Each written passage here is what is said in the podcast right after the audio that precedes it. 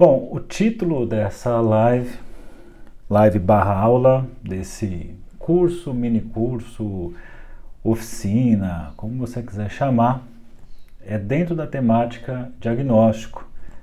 Desde semana passada que eu comecei uma série de, de lives falando sobre diagnóstico e eu vou aqui, como estou começando a semana, vou atualizar em que ponto que estamos.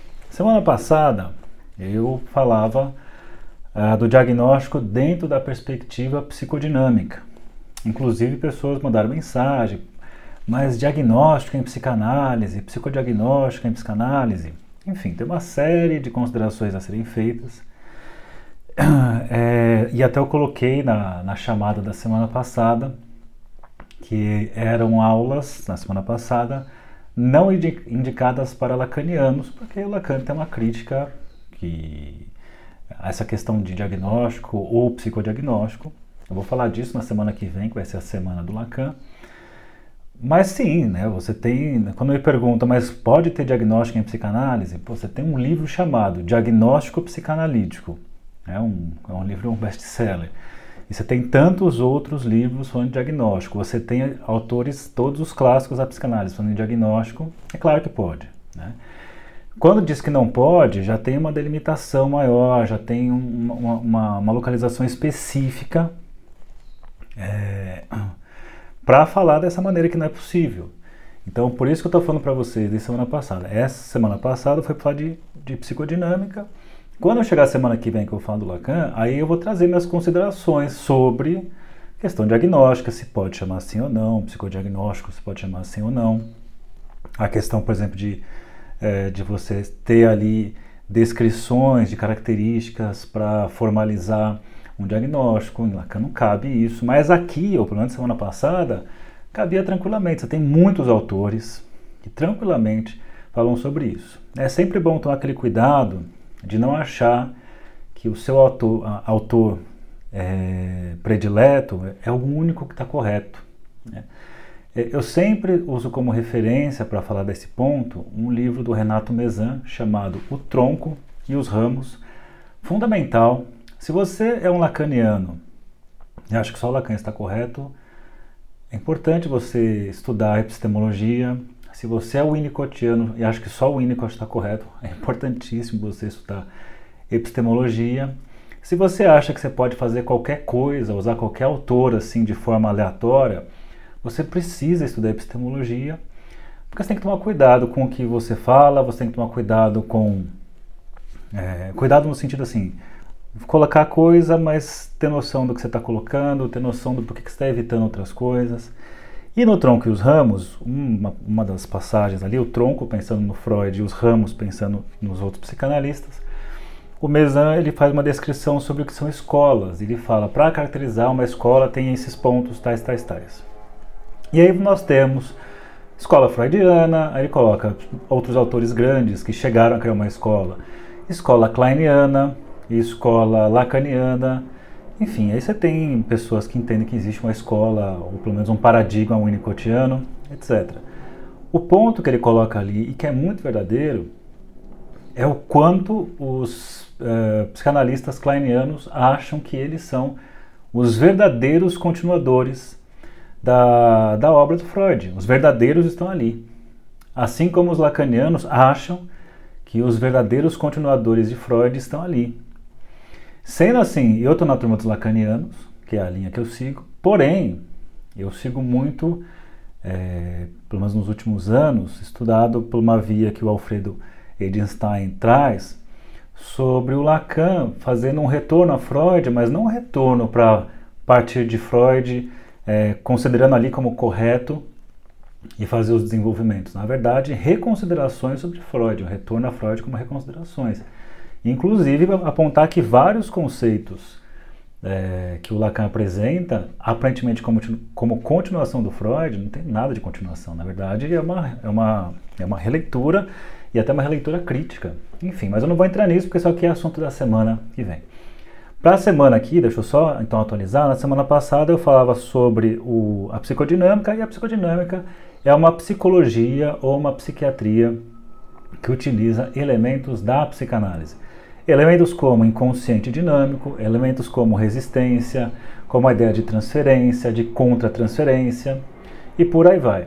Então, se você tem uma psicologia ou uma psiquiatria que se vale desses elementos na sua fundamentação, ela pode ser chamada de psicodinâmica. Não é exatamente uma psicanálise. Tem diferenciações que também não cabe aqui fazer essas diferenciações. E aí, na semana passada, eu estava trazendo a questão do, da psicodinâmica, porque, na minha opinião, e nos anos.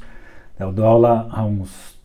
sei lá, aula de, de, de psicanálise e psicologia Comecei a dar aula no FMU em 2011, então eu fiquei 10 anos dando aula na faculdade, fora as aulas é, particulares, em núcleos de formação em psicanálise. E uma coisa que eu constatei por centenas de alunos que se formavam, que tem uma coisa muito ruim na nossa área, em psicologia, que a faculdade começa com 100 alunos, quinto semestre você tem 60 alunos, 40 alunos, Nono e décimo semestre você tem 20 alunos e desses 20, quem vai trabalhar mesmo, quem vai atuar mesmo na área são pouquíssimos. Então tem uma, uma defasagem, o quanto começa, o quanto se forma e o quanto atua. E muitas vezes eu cruzo com ex-alunos, cruzava com ex-alunos, ainda cruzo, ou pessoas que têm dificuldade de começar na clínica. E nessa experiência de muitos anos, pelo menos mais de 10 anos, aula todos os dias, pra caramba, uma coisa que eu constatei é o quanto a psicodinâmica é uma forma mais organizada da pessoa, do profissional se situar na clínica. Então, a ideia da, da psicodinâmica, a ideia de pegar assim, ó, você estudou na faculdade vários autores, você estudou na sua formação em psicanálise vários autores, como é que a gente pode colocar eles de uma forma organizada, sistemática, para sistematizar uma forma de pensamento clínico e para sistematizar uma forma de escuta, de diagnóstico, de intervenção. É claro, gente, isso é óbvio que fique marcado aqui que isso é reducionista, isso vai reduzir. Mas eu falo, é preciso reduzir para depois ampliar. Não adianta querer fazer o complexo de caras, tem que fazer o básico, o simples. E vai fazendo simples somado com outro simples, com outro simples, com outro simples, e depois de bons anos de clínica você pode ir para a complexização da coisa.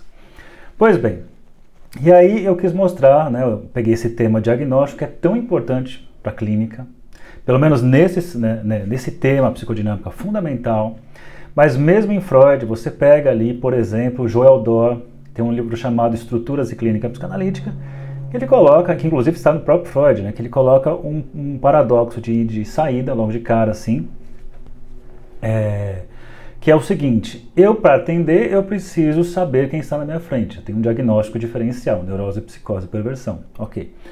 Mas para que eu possa fazer o diagnóstico, eu tenho que atender a pessoa primeiro. Então veja, para atender eu tenho que ter o diagnóstico, para ter o diagnóstico eu tenho que atender. E aí como é que eu faço? Bom, você começa e você tem uma hipótese diagnóstica. É, em psicodinâmica, eu falo assim, por que, que fica uma forma organizada e dá para sistematizar para um primeiro momento ser muito útil na clínica? Porque uma das coisas que eu faço, aproveitando que o Gabbard faz, Glenn, é, Glenn Gabbard, num livro chamado Psiquiatria Psicodinâmica, ele pega o DSM, é o Manual Diagnóstico Estatístico dos Transtornos Mentais, e ele faz uma leitura psicanalítica desse, desse DSM.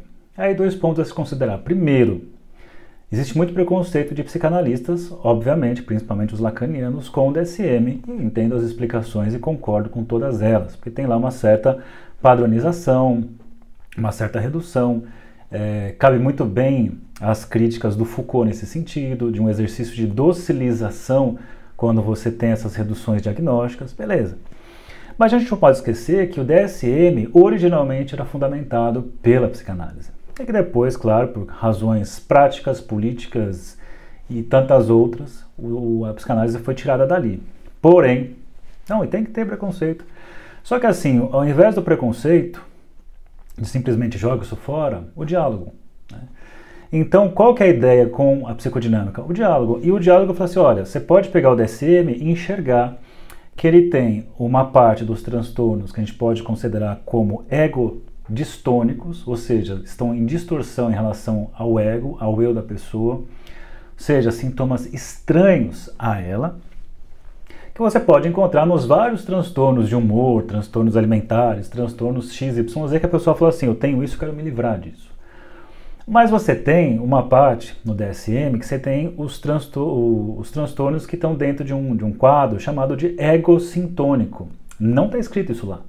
Mas historicamente, se você vai estudar Freud, Reich, Karl Abraham, tipos de caráter, caráter egocintônico, caráter egodistônico, você consegue ler isso que está no DSM. Então dá para fazer isso. E foi isso que eu fiz. Pois bem, então aí se você pega o DSM, você pega lá os grupos dos transtornos da personalidade, o grupo, ah, o eixo, dos grupos do eixo 2, e você tem lá é, personalidades com, seus, com as suas características egocintônicas, ou seja, a pessoa uh, ela não se estranha com aquilo que é caricatural nela mesma.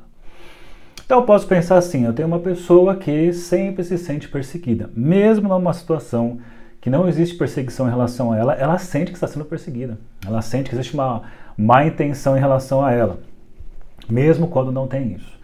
Eu posso ter uma pessoa que ela, todo tipo de experiência que ela tem, ela precisa se distanciar afetivamente, ela precisa não sentir as coisas, ela precisa enfiar muita racionalidade para conseguir estar numa situação ou se envolver com algum conteúdo.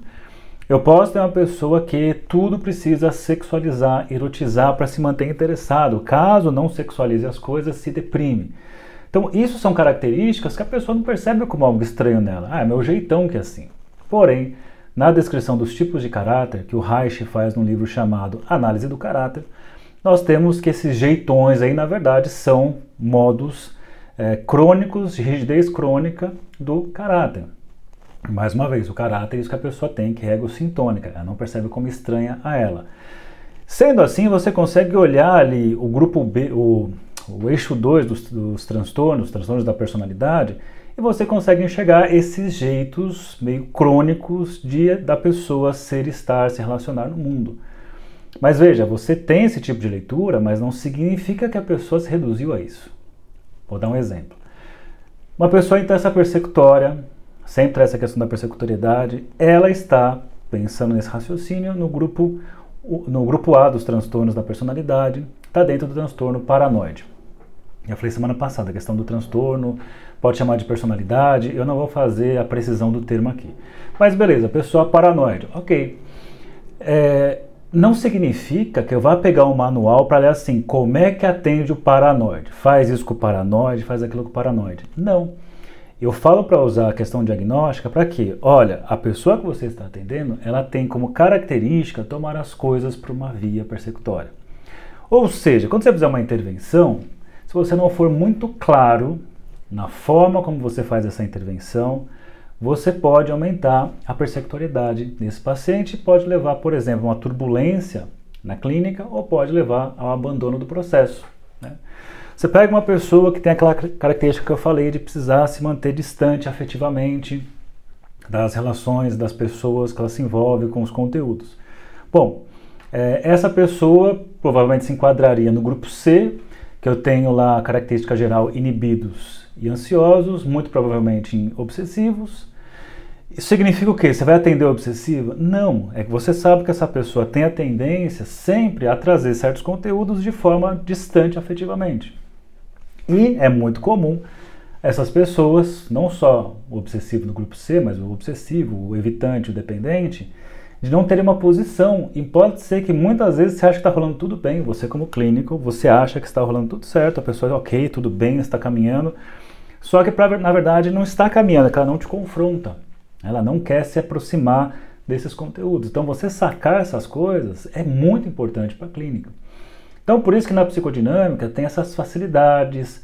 Eu sempre falo, é, quanto eu, vejo assim às vezes pessoas na área que pede muita coisa por ter esse baita preconceito. É, por exemplo, eu vejo o Jung, que é um cara que não é da minha área, não é um autor que eu seguiria clinicamente, porém, muitas vezes eu precisei estudar Jung para dar aula na faculdade. E obviamente que eu não ia dar uma aula na faculdade assim, olha, eu sou lacaniano, mas vamos ver as besteiras que o Jung fala. Né? Eu sempre achei muito ruim professores que fazem isso. Se eu vou dar aula de Jung, então eu vou estudar Jung, eu vou estudar casos clínicos, eu vou conversar com Jungianos e vou entrar na, na aula ali sendo o junguiano, né? porque é isso que precisa. Então, apesar de não concordar com a clínica junguiana, é, me, me, permitir conversar com ela, me permitir estudar, me permitir é, raciocinar clinicamente, traz ganhos para minha escuta. Não significa que eu vou ficar um pouquinho junguiano, nada disso mas traz possibilidades de escuta, me traz possibilidades de sensibilidade que vão me ajudar pra caramba na clínica. Certo?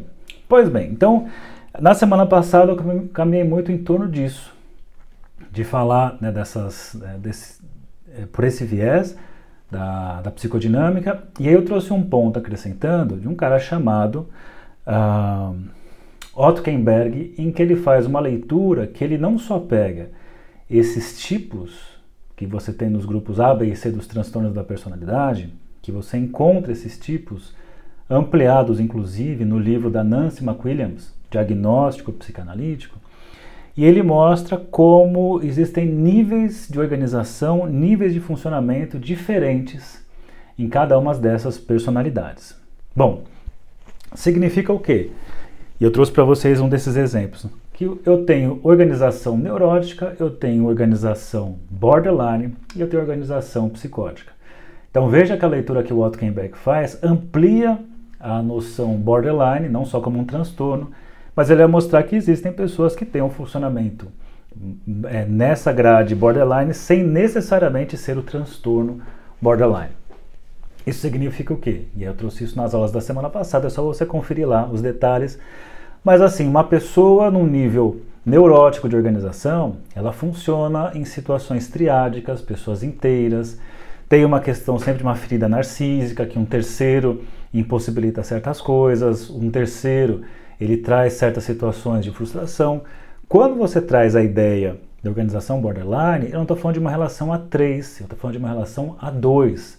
Estou falando de uma coisa mais anterior, estou falando de um nível que a inveja aparece, a inveja como uma relação mortífera com o outro, e não de ciúme, que você quer ocupar o lugar do outro. Na inveja você quer destruir o outro, que causa a sua, esses sentimentos na inveja.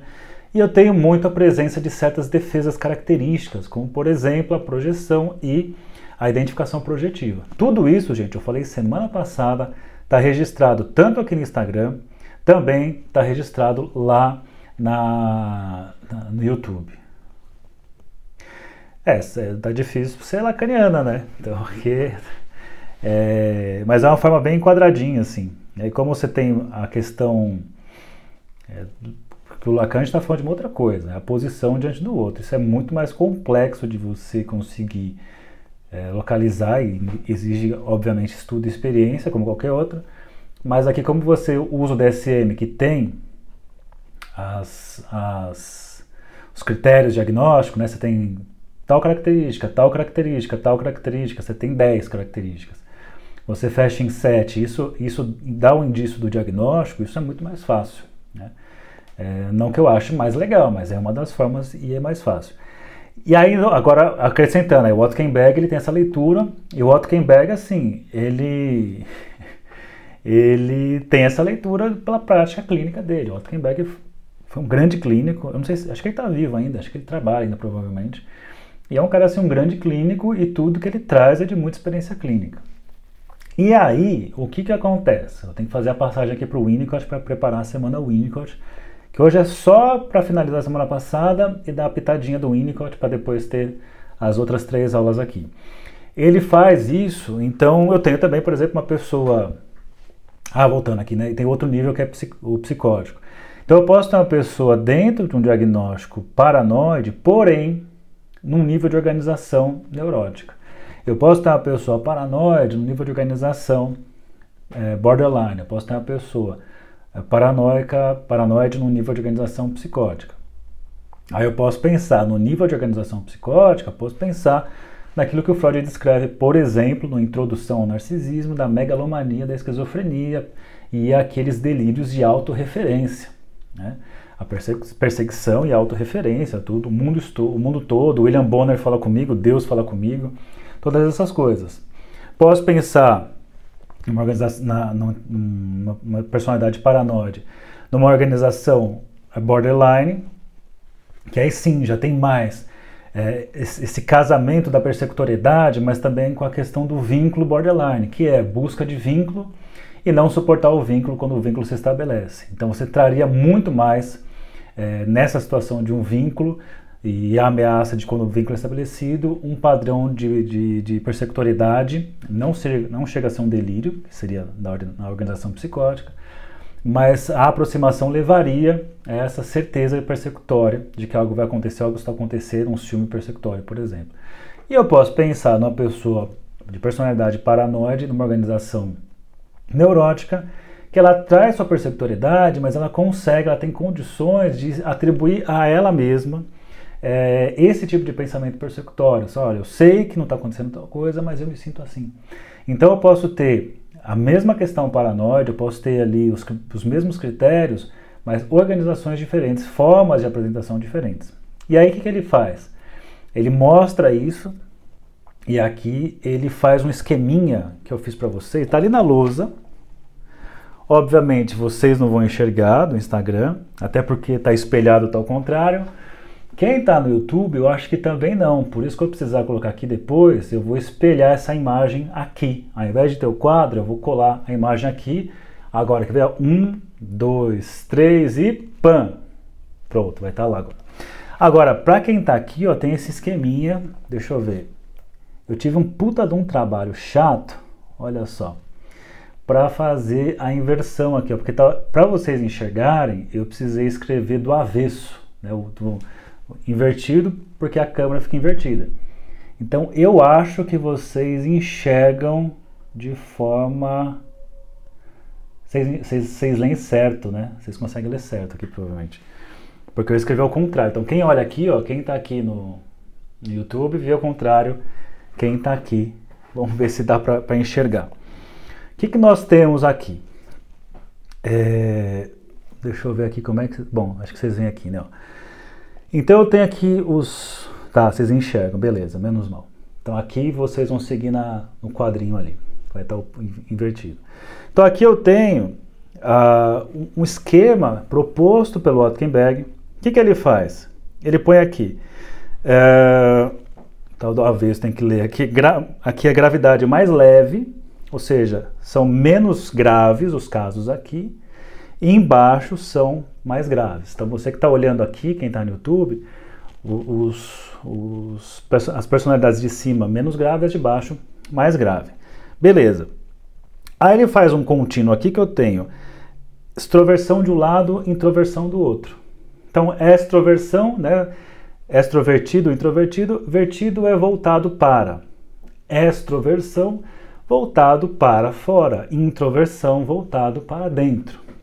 Você encontra no Jung, por exemplo, no livro sobre os tipos psicológicos, um livro é maravilhoso, inclusive, mesmo que você não é junguiano, mesmo que você não é clínico, é um livro muito legal de ler e de estudar. Bom, é meio que óbvio assim quando você pensa, pô, vamos falar de uma pessoa histérica. Você pensa que o histérico é mais extrovertido ou mais introvertido? O histérico tem toda uma questão do teatral, da exibição. Obviamente, o histérico ele está para via da extroversão aqui, do extrovertido. E o obsessivo, quando você pensa no obsessivo, o obsessivo está no grupo C, pessoas inibidas e ansiosas. Obviamente que é mais introvertido. Então aqui para vocês, quem está seguindo aqui no, nesse esquema no YouTube, então de um lado aqui ó, o introvertido, o obsessivo e a turma mais introvertida, e eu tenho para outro lado extrovertido. Eu tenho como, por exemplo, para começar a pensar, o histérico. Beleza. Então aqui em cima, nessa primeira faixa, tem até uma setinha aqui embaixo, um tracejado. Aqui também tem um tracejado. O que eu tenho nesse primeiro andar aqui, eu tenho histérico, né? Para vocês, né? Eu tenho histérico, eu tenho uh, o depressivo e eu tenho o obsessivo. Assim como ali eu tenho, ali ao contrário, obsessivo, depressivo e o histérico. Todos esses eu tenho uma setinha tanto para cima quanto uma setinha para baixo. Essa setinha para cima, pensando nesse negócio aqui mais leve, mais severo, eu posso ter personalidades obsessivas, depressivas, histéricas. Eu posso ter, ele chama de patologias, vou manter, patologias mais graves quando vai descendo e menos graves quando vai subindo. Bom, então eu tenho aqui esses três, esses três tipos de personalidade. Isso está rolando na faixa neurótica, né? Só tem aqui são patologias leves, faixa neurótica. Não significa que todos que estão aqui sejam fáceis de tratar. Não significa isso. Mais uma vez, você tem a flechinha subindo e descendo. Eu posso ter mesmo pessoas em patologias leves, neuróticas, mas que pode apresentar sintomas uh, complicados. Mas também na leitura do Kenberg, eu tenho aqui esses sintomas, às vezes de um obsessivo, aparentemente mais complicado, mas que já não estaria mais na faixa neurótica, ele pode estar numa faixa borderline de organização. Então, por isso que seria mais difícil de ser tratado. Bom, esse é o primeiro andar. Aí eu tenho no meio aqui, ó. O que, que eu tenho no meio? Alto nível borderline de organização da personalidade. Então aqui esses são os, os brandos. Aí eu tenho alto nível de organização, borderline, ou seja, tem uma organização borderline aqui e percebam que eles estão numa relação uns com os outros. Então, se eu pegar aqui o histérico, o que é uma organização histérica, mas no nível borderline? Seria o histriônico. Né? Então ali eu tenho, ó, no, na lousa está ao contrário, no, no YouTube está ao contrário. O histérico, no nível mais extremo, numa organização borderline, eu tenho o histriônico. Veja que narcisista, olhando ali nessa tabela, ele já se encontra, a princípio, na faixa borderline. É, ó, o narcisista está aqui, Aqui ele já está na faixa borderline, ele pode ser menos severo, mas não entra na faixa neurótica. Né? Mas ele pode ser, ó, veio que tem uma seta lá para baixo, ele pode ir para o gravíssimo. Ó, olhando ali na, no esqueminha do YouTube, ele está ali na faixa borderline, alto nível de organização, mas ele pode ir para um baixo nível de organização e até algo mais extremo, até chegar ali no nível antissocial, que você tem, por exemplo, aquilo que foi chamado de síndrome do narcisismo maligno, que também é um conceito que foi questionado, tem lá suas evoluções, mas só para saber como pode chegar em níveis extremos. Beleza, então. E aqui eu tenho obsessivo, desculpa, aí eu tenho pro obsessivo alguma coisa numa organização mais borderline, já seria o evitativo, né, o evitante, evitativo. E eu tenho aqui, deixa eu ver, o depressivo, o neurótico depressivo normal, que numa faixa borderline ele já começa a aparecer nesse nível é, de dependente. Então, se você pegar o grupo C, que eu tenho obsessivo, evitante e dependente, eu poderia pensar o obsessivo, ok, está, tá numa faixa neurótica, o é, complicado, uma tabela dá trabalho para entender. É, o obsessivo, numa faixa neurótica, eu tenho o evitante, o evitativo, numa faixa borderline, que seria alguma coisa agravante do obsessivo, e eu tenho o dependente como sendo alguém também numa faixa borderline que originalmente seria um depressivo. Né? Bom, tudo aqui acontecendo nessa faixa aqui, que ele chamou de alto nível borderline de organização da personalidade. Beleza. Descendo aqui, o que, que eu tenho? Eu tenho esse andar mais de baixo, ou seja, vai ficando cada vez é, mais, como é que ele coloca? Mais grave, em termos de patologia. E quando eu estou aqui embaixo, o que eu tenho? Bom, o paranoide aparece aqui. Ele vai aparecer já num nível mais... Oh, caramba, peraí. O paranoide já num nível que ele chama borderline, de baixo nível borderline de organização, então eu tenho o paranoide aqui, mas mais uma vez, ele pode estar tá mais brando ou ele pode estar tá mais severo. Que mais eu tenho? Eu, aqui, né? Nesse nível também, aí ele coloca, agora aparece o transtorno borderline. Então, olha o que o Otto faz. Ele tanto vai dizer que existe a organização borderline, por quê? Por conta das defesas típicas que eu falei para vocês semana passada, pela questão da instabilidade, no, no a, a, estabilidade instável, mas também ele pensa que ele vai dizer que além de ser essa organização, existe o transtorno. E o transtorno borderline, efetivamente, ele está mais embaixo aqui. Ele já está é um tipo de patologia mais severa e ele põe baixo nível, baixo nível borderline de organização da personalidade. Beleza. Que mais que ele põe aqui? Aqui ele coloca o antissocial. Né? O antissocial, você tem autores que pensam assim, que vai desde uma coisa mais branda, então poderia pensar de comportamentos antissociais numa neurose, mas você tem pessoas que, esses, esses, autores que pensam num contínuo, desde algo mais brando, neurótico, até níveis mais extremos, em que passa-se ali pela síndrome do narcisismo maligno, e o extremo da, da tendência, da, do, da personalidade antissocial, é a personalidade psicopática. Então, o psicopata seria justamente o antissocial descendo aqui para baixo. Nesse nível também mais grave, eu tenho esquizoide, personalidade esquizoide, que ela pode, veja, ela pode tanto ser uma coisa mais branda ou mais pesada.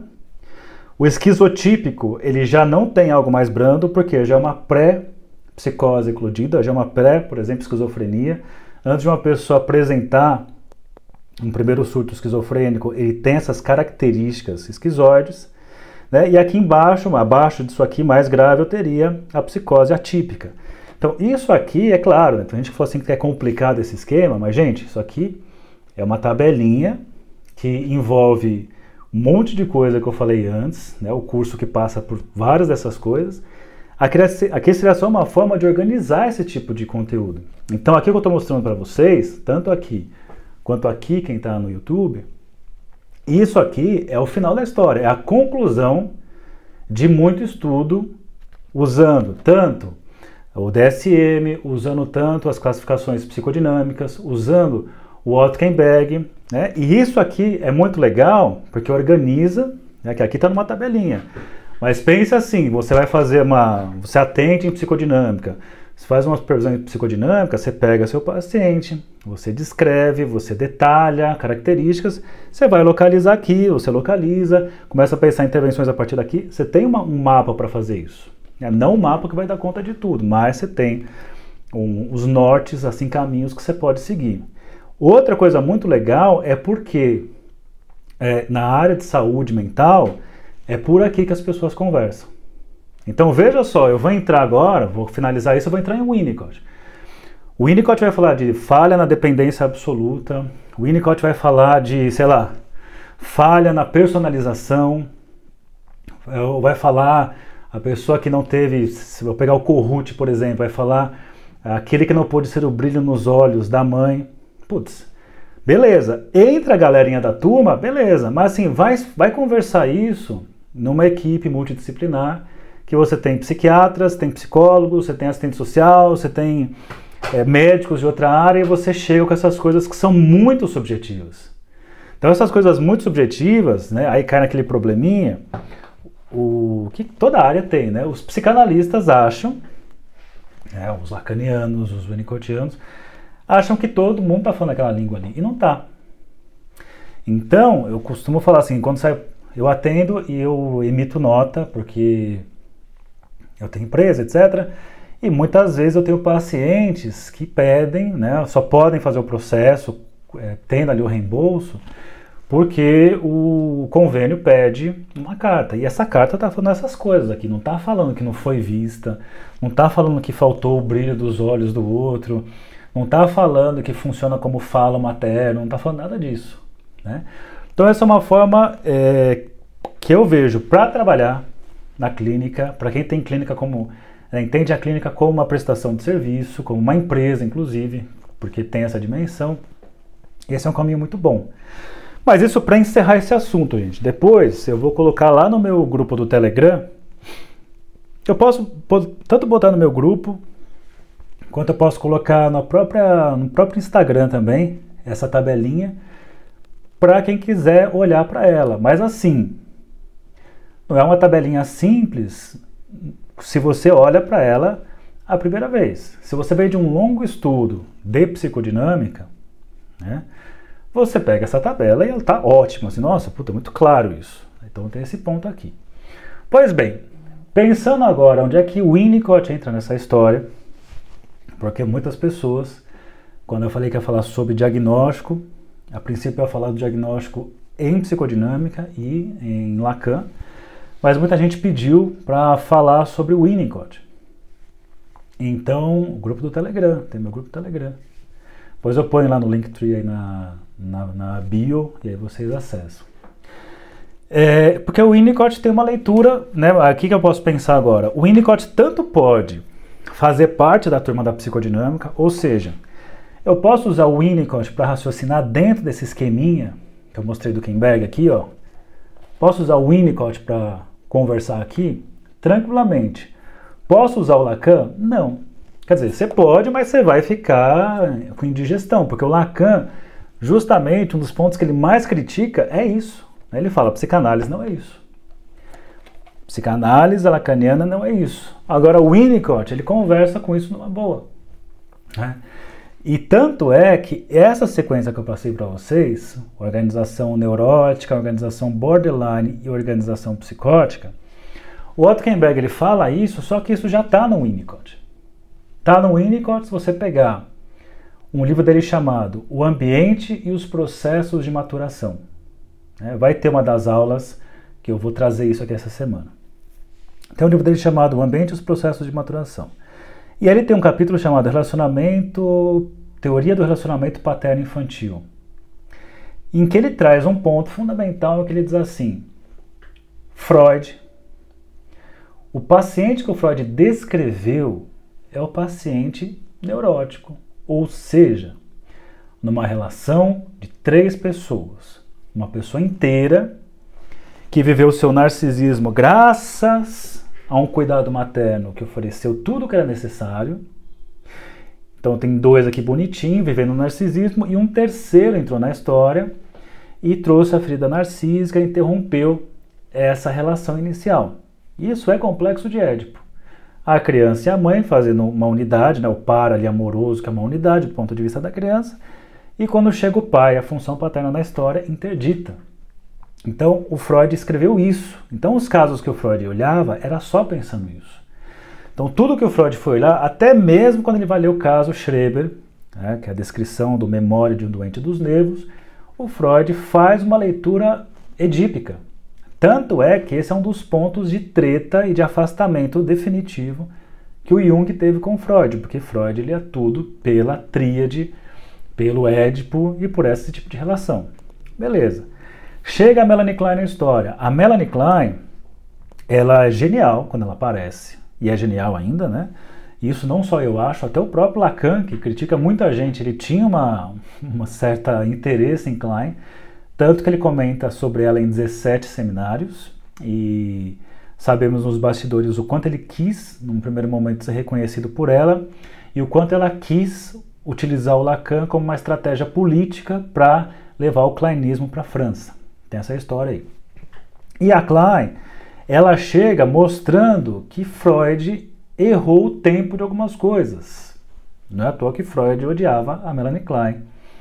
Porque além de ser mais brilhante que a filha dele, Ana Freud, ela mostrou pelo menos três pontos equivocados em Freud, ou três pontos não tão precisos assim em Freud. Qual foi o primeiro ponto? O primeiro ponto é que ela traz que o Édipo não acontece ali nos 6, 7 anos. Pode acontecer, claro, mas assim, ela fala o Édipo acontece antes. Né? Então ela vai chamar de um Édipo, é, ela vai falar de um pré-edípico, ela vai falar de um Édipo precoce. Ela já traz questões edípicas ali com a criança, é, muito menor do que 5 anos. Além de trazer o Édipo precoce, ela traz uma ideia de superego arcaico, Veja só, o Freud fala do superego como herdeiro do complexo de Édipo, ou seja, ele vai aparecer ali de, com a criança depois dos 5, 6 anos, é, concluiu seu Édipo e aí você tem o superego, beleza. Então ela mostra que tem, do, que tem um superego arcaico, anterior a tudo isso, que é a própria posição esquizoparanoide, a persecutoriedade, os ideais que você tem, que descritos por Freud do superego, você tem tudo isso igual e de formas inclusive mais primitivas na posição esquizoparanoide. Tá bom. É, e aí você tem um outro ponto crítico, né? O Freud traz a sua noção de pulsão de morte também, que tem lá suas críticas, críticas e a Klein ela desenvolve de uma forma muito mais rica que em Freud. Beleza. E aí o Winnicott fala questões entre duas pessoas, ou seja, aquilo que o Ken Berger chamou dessa organização borderline, o Winnicott coloca, a Klein já resolveu isso. Então a teoria kleiniana está falando da questão entre duas pessoas, a relação de duas pessoas. E aí o Winnicott se posiciona nesse texto, ele fala: "Eu, por minha vez, a minha contribuição vai ser em relação àqueles pacientes que não chegaram a ser pessoas. Quem assistiu a aula da quinta-feira que eu falei de organização psicótica, eu trouxe, por exemplo, o Ronald Lang falando sobre isso, e eu trouxe algumas características da psicose, inclusive a questão da, do que desperta contra transferencialmente no analista, que é um sentimento muitas vezes paternal, de querer cuidar, de onipotência. Porque uma das questões que uma, uma, uma, organização psicótica traz é a dúvida do estar ou não vivo. Né? É a, própria, a, a dúvida sobre o que é a própria existência, coisa que você não encontra. Você encontra, sim, naquela coisa neurótica, tipo, ah, será que estou vivo? Não era eu ali, que é conversa neurótica. É, buscando ali reconhecimento, buscando, como é que vocês chamam? Tem uns alunos que falam, biscoiteiro, é buscando biscoito. Não tem problema nenhum buscar biscoito, né? Receber biscoito é bom. Você tem às vezes essa, essa fala também na, na questão borderline, mas não permanece, porque o borderline tem essa alternância. Mas na questão psicótica, eu tenho pessoas, é, ou melhor, eu tenho ali as, os, os, pacientes, o, o, pacientes psicóticos que estão com essa inconsistência da própria existência, dúvidas contra a própria existência. E o Winnicott fala: eu, então, a minha contribuição é das pessoas que não chegaram a ser pessoas. Porque ele está dizendo que tanto Klein quanto Freud já tomam isso como certo, já tem a pessoa ali. E o Winnicott coloca: não, para ser uma pessoa existe um trajeto. Esse trajeto chama-se, o Winnicott chamou de desenvolvimento emocional primitivo, em que a, a criança, o bebê, que ele ainda não é uma unidade independente, ele precisa do ego auxiliar materno, ele tem três tarefas pela frente, que tem a ver com a integração, que tem a ver com a personalização e que tem a ver com a, o início das relações objetais. E essas três tarefas só são possíveis por conta de três tipos de cuidados diferentes, que é o holding no primeiro momento, o handling no segundo momento e o brincar no terceiro momento. E aí é o ponto que eu falo com um monte de gente fala abobrinha de Winnicott porque acha que tudo é holding. Aquela minha frase, né? Tem gente que passa holding em tudo, fazendo alusão a passar o holding em tudo, passar o holding em tudo mostra que o estudo não foi tão preciso ali. Quando você vai estudar o desenvolvimento emocional primitivo, o Winnicott localiza muito bem aonde está o holding e a questão da integração, onde está o handling, a questão da personalização, onde está o brincar e a questão das relações objetais. Isso mostra três momentos diferentes no processo de amadurecimento e esse vai ser o primeiro critério diagnóstico que eu vou utilizar com vocês, mas amanhã, na aula de amanhã, porque a de hoje se encerra, que eu vou atender agora. Então eu vou encerrar aqui. Quem quiser saber mais desse tipo de assunto, essa tabelinha, por exemplo, que eu passei para vocês aqui, ó, essa tabelinha bonitinha, ó, tá bom? Essa tabelinha faz parte do meu curso Diagnóstico Psicanalítico, que eu vou estudar esses 11 tipos de personalidades separadamente, é, coisas que eu também trabalho, que passa por aí, os mecanismos de defesa, que eu sempre falo, é um curso fundamental, né, para você precisa conhecer os mecanismos de defesa, porque isso vai caracterizar os vários, né, as várias personalidades. Ah, e também ajuda aí, por exemplo, né, tem um, um curso que eu falo chamado Histeria, do Christopher Bolas, a partir do livro dele, que mostra o que é uma histeria numa organização neurótica, uma organização borderline, todas essas coisas. Bom, e aí, quem quiser se aprofundar em Winnicott, além do que eu falar essa semana, tem lá os meus cursos, o chamado Desenvolvimento Emocional Primitivo, que eu vou aprofundar nesse conteúdo que eu comecei a falar hoje, mas eu vou falar um pouquinho amanhã, mas o conteúdo mais profundo você tem no curso que eu trago o desenvolvimento emocional primitivo e eu mostro isso na prática nos vários tipos de caso clínico que eu vou abordar ali. Também tem um curso chamado o Teoria e Clínica do Brincar é Realidade. Eu sempre sugiro, faz primeiro o desenvolvimento emocional primitivo, que ele é um pouquinho mais fácil, depois o brincar em realidade, ele é mais difícil, mais complexo. E eu tenho um curso também que encerrou semana passada o grupo de estudos e agora está disponível, vai ficar disponível, melhor dizendo, como curso, que é o eu e o objeto em Lacan e Winnicott. Beleza, gente? Então é isso. Esse mês que é o estúdio comigo nas férias de julho. Eu lembrando, né, que eu fiz uma redução dos valores dos cursos, os cursos mais antigos eu fechei no valor mais acessível, os cursos mais recentes eu coloquei um valor também mais acessível, mais diferente. E tem aquela promoção comprando dois cursos, o terceiro sai com 90% de desconto. Então quem quiser estudar, é o que não falta. Ah, mas eu quero estudar, eu não quero gastar um centavo porque eu sou da turma do PDF, né? Eu não quero gastar um centavo, eu quero só ter, só quero reter, só quero ganhar, não quero, não quero abrir mão de nada. Se você é essa pessoa, vai lá no meu é, YouTube, tem mais de 600 aulas para você assistir lá. Tem, se você vai no meu perfil, Viviane, você tem o Linktree. Você clica, aí aparece todos os meus cursos lá. Tá bom para vocês? Então, uma boa tarde e até amanhã na, falando sobre diagnóstico em Winnicott a partir da referência do desenvolvimento emocional primitivo. Tchau para vocês.